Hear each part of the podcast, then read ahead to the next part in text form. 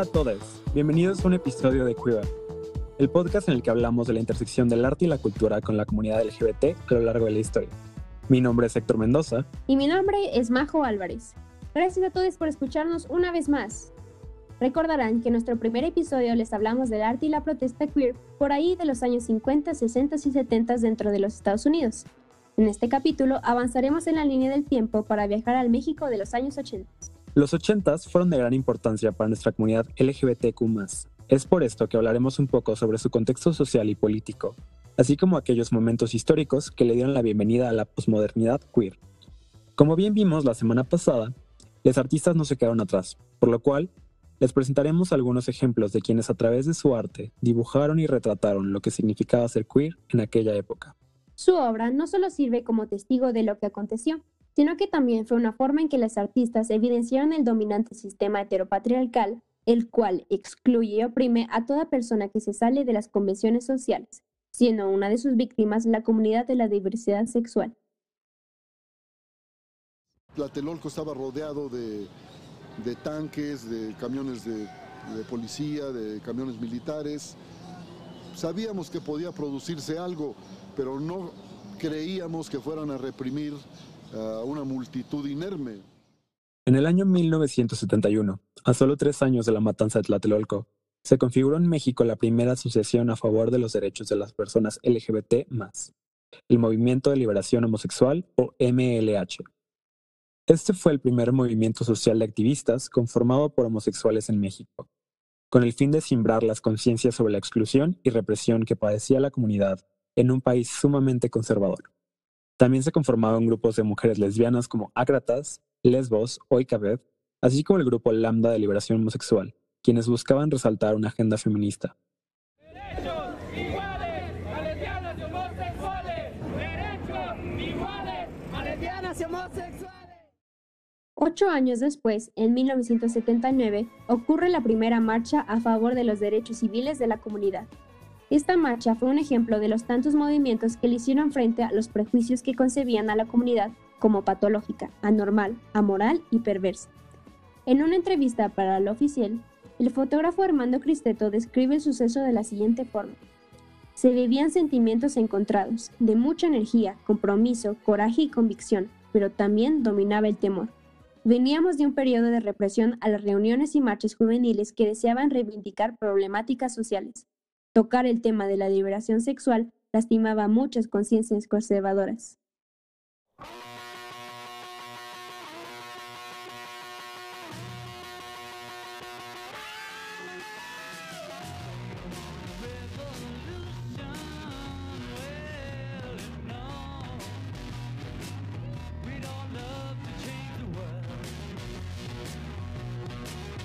La conquista por el respeto y los derechos de la comunidad LGBTTIQ en México, el fotógrafo y curador mexicano Armando Cristeto es un personaje que creemos pertinente abordar en nuestra línea del tiempo.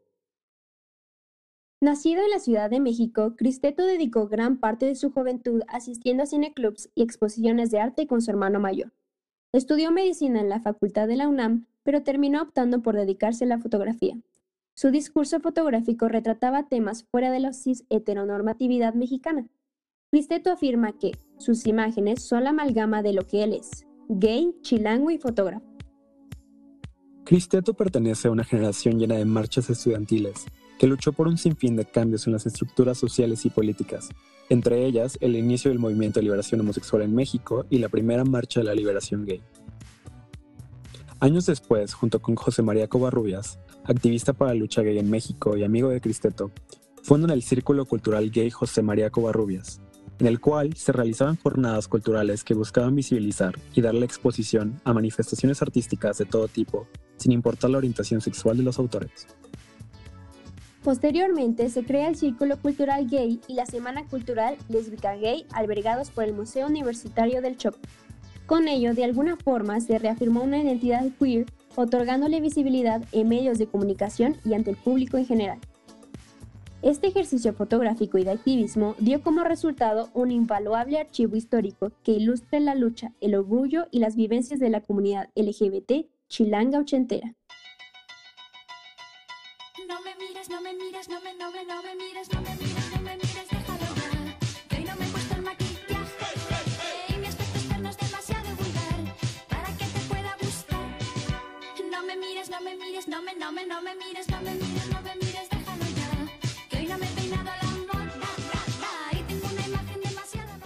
Por otro lado, la artista visual Yolanda Andrade, al igual que Cristeto, mostró gran interés por la fotografía como medio de documentación y expresión de la diversidad sexual mexicana.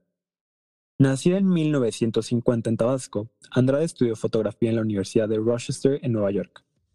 A su regreso a la Ciudad de México, Yolanda encontró que se estaba gestando una gran apertura hacia la fotografía, con el nacimiento de distintas organizaciones como el primer coloquio de fotografía latinoamericana, la Casa de la Fotografía, así como el Consejo Mexicano de Fotografía. Y su sorpresa no terminó ahí. Yolanda pudo presenciar distintos movimientos sociales, en donde encontró temas como la muerte, el feminismo, la religión y el que aquí nos concierne, la diversidad sexual. La fotógrafa mostró un gran interés por la comunidad LGBT, de todas estas personas, gay, lesbianas y trans, que se alzaban para reivindicarse ante la indiferencia y exigir el respeto de sus derechos, como lo dijo Carlos Monsiváis, Yolanda trabaja sobre lo que no se ha querido contemplar, sobre temas y escenarios de la marginalidad social, lo que se desea que no exista, lo que se cree que solo existe para ofender. Sus fotografías, la mayoría en blanco y negro, además de ser obras de arte por sí solas, son ahora retratos fidedignos de un sinfín de marchas del orgullo. Entre ellas se destacan las obras tituladas Las alas del deseo, Modelo de los fotógrafos y El beso, que como las propias marchas gritan y protagonizan una lucha que cambió la vida de muchos.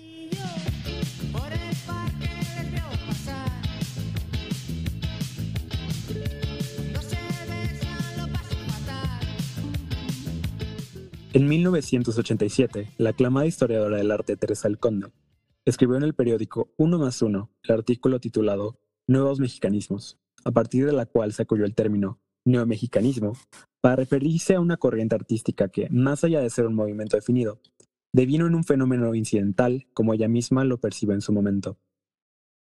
El neomexicanismo, siguiendo premisas del posmodernismo, se sirvió del pastiche y la apropiación libre de imágenes y clichés provenientes del pasado para recontextualizarlos en lenguajes plenamente contemporáneos. Así surge una estética kitsch, a través de la cual los artistas recurrieron a la sátira, la parodia y la irreverencia para desarticular los clichés de la alta y la baja cultura. La obra del neomexicanismo se caracterizaba por utilizar símbolos patrios y religiosos, típicos de la cultura mexicana, además de materiales y tonalidades del arte popular, vestigios de las culturas indígenas. En ocasiones abordaba temas de identidad de género y sexualidad para generar una relectura y reinterpretación del pasado.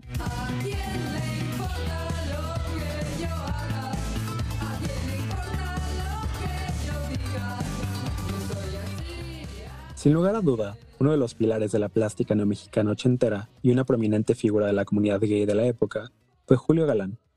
Galán nació en Coahuila en 1958, sin embargo, desde pequeño se mudó con su familia a Monterrey. Ahí mostró desde corta edad interés por las áreas creativas y comenzó a estudiar la carrera de arquitectura, carrera que unos años más tarde abandonaría para dedicarse de lleno a la pintura. En entrevistas y relatos, Galán habla de una tormentosa infancia de la que quedó dolido y afectado, de una vida solitaria y triste que se agudizó con la reciente muerte de su madre. En 1984 se mudó a Nueva York para proseguir su carrera artística con más libertad creativa. Ahí conoció artistas como Andy Warhol y comenzó a explorar de forma más libre su homosexualidad y el erotismo. El uso de elementos de la iconografía patria y religiosa mexicana, mezclado con símbolos de la cultura popular y su homosexualidad, hace la obra de Galán, un retrato completamente satírico y humorístico de su vida y de su país de origen. Galán se mofaba de la figura estereotípica del macho hipermasculino mexicano y constantemente cuestionaba las normas de género tan arraigadas de la sociedad.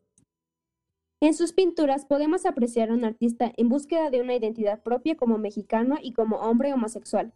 Sus retratos relatan de forma pictórica gran parte de su cruda juventud y fungen como diario de un proceso de autoexploración en la atormentada cabeza de Galán.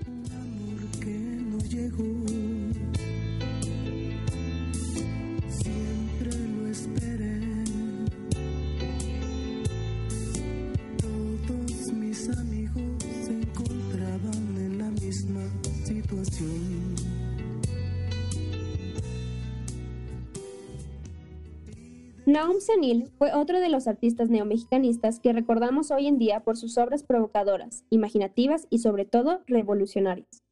Nacido en Veracruz en el año de 1947, tuvo una preparación artística dentro de la Escuela Nacional de Pintura y Escultura, La Esmeralda. Poco a poco fue desarrollando su voz, creando dibujos, pinturas, collages y esculturas. Como era recurrente entre los artistas de aquella época, Senil abordaba temas de identidad nacional que fueron construyendo referentes históricos, sociales y culturales del México contemporáneo. Lo que destacó a Senil de muchos otros fue su particular mirada a su propia homosexualidad, planteando una convergencia entre sexualidad y etnicidad. Bueno, desde siempre intenté ese, e, e, ese, conocerme, pues esa idea de, encontrarme, de saberme participante eh, de, este grupo humano. O sea, quería yo eh, saberme partícipe de la comunidad humana, pues. y, bueno, eh, la pintura me ha dado la oportunidad de, irme analizando, de irme autoanalizando con esta biografía plástica, autobiografía plástica. En palabras del propio artista, ser gay es ser mexicano, es decir, estar entre dos mundos y a la vez en ninguno, como el ser mestizo. Este juego de binarios, homosexualidad y mexicaneidad, la representaba a través de iconos y símbolos que referían a múltiples temas de lo popular y lo vernáculo, como la nación, la raza, el Estado, la religión, lo metafísico, lo divino, y donde se observaba una gran influencia del artista Frida Kahlo. Por otro lado estaba la sexualidad y el erotismo, la intimidad, el humor, e incluso llegó a retratar a su pareja. La mayoría de su obra se centra en el autorretrato, en donde el cuerpo se vuelve protagónico, así como la representación de la sodomía, lo que provocó que sus obras fueran causa de controversia. Esto propició que varias de sus obras fueran rechazadas por distintos museos y no fue hasta años después que fueron exhibidas. Naum Senil se volvió una figura de oposición al régimen heteropatriarcal, que no solo afectaba su desarrollo como artista, sino que también a toda una comunidad LGBT quien luchaba por encontrar su lugar en la sociedad mexicana.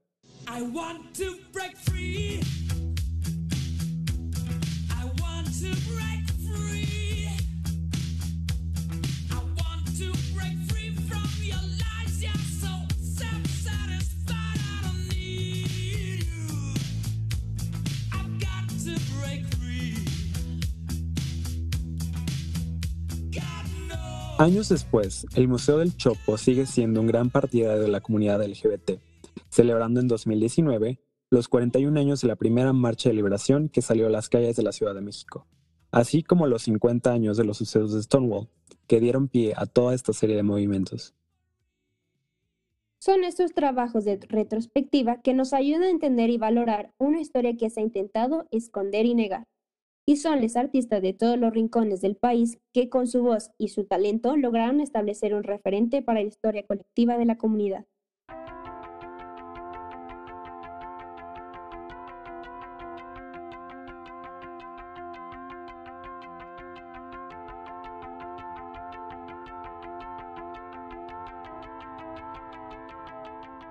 Ya sea en los suburbios de Estados Unidos o en la bulliciosa Ciudad de México, los años 50 o los años 80, siempre habrá historias de personas queer que fueron lo suficientemente valientes para dejarse ser. Ya sea con la cámara de Yolanda Andrade o Armando Cristeto, los pinceles de Julio Galán o Naum Senil, la curaduría de Teresa del Conde y los historiadores de arte del Chopo, cada uno fue testigo y portador de novedosas plasticidades para narrar sus propias vivencias y o las vivencias de otros en una época llena de cambios sociales, políticos y culturales. Son todos estos simbolismos, estilos, técnicas e ingenio lo que nos hace admirar a todos los artistas que les presentamos el día de hoy. Y sobre todo, su interés por cambiar los paradigmas que se han formado alrededor de nuestra comunidad LGBTQ. Es así como concluimos un episodio más de Queer Pronto podremos compartirles nuevos episodios, pero por lo pronto les invitamos a escuchar los demás episodios de nuestro canal. Muchas gracias por sintonizarnos. Hasta la próxima. Hasta la próxima.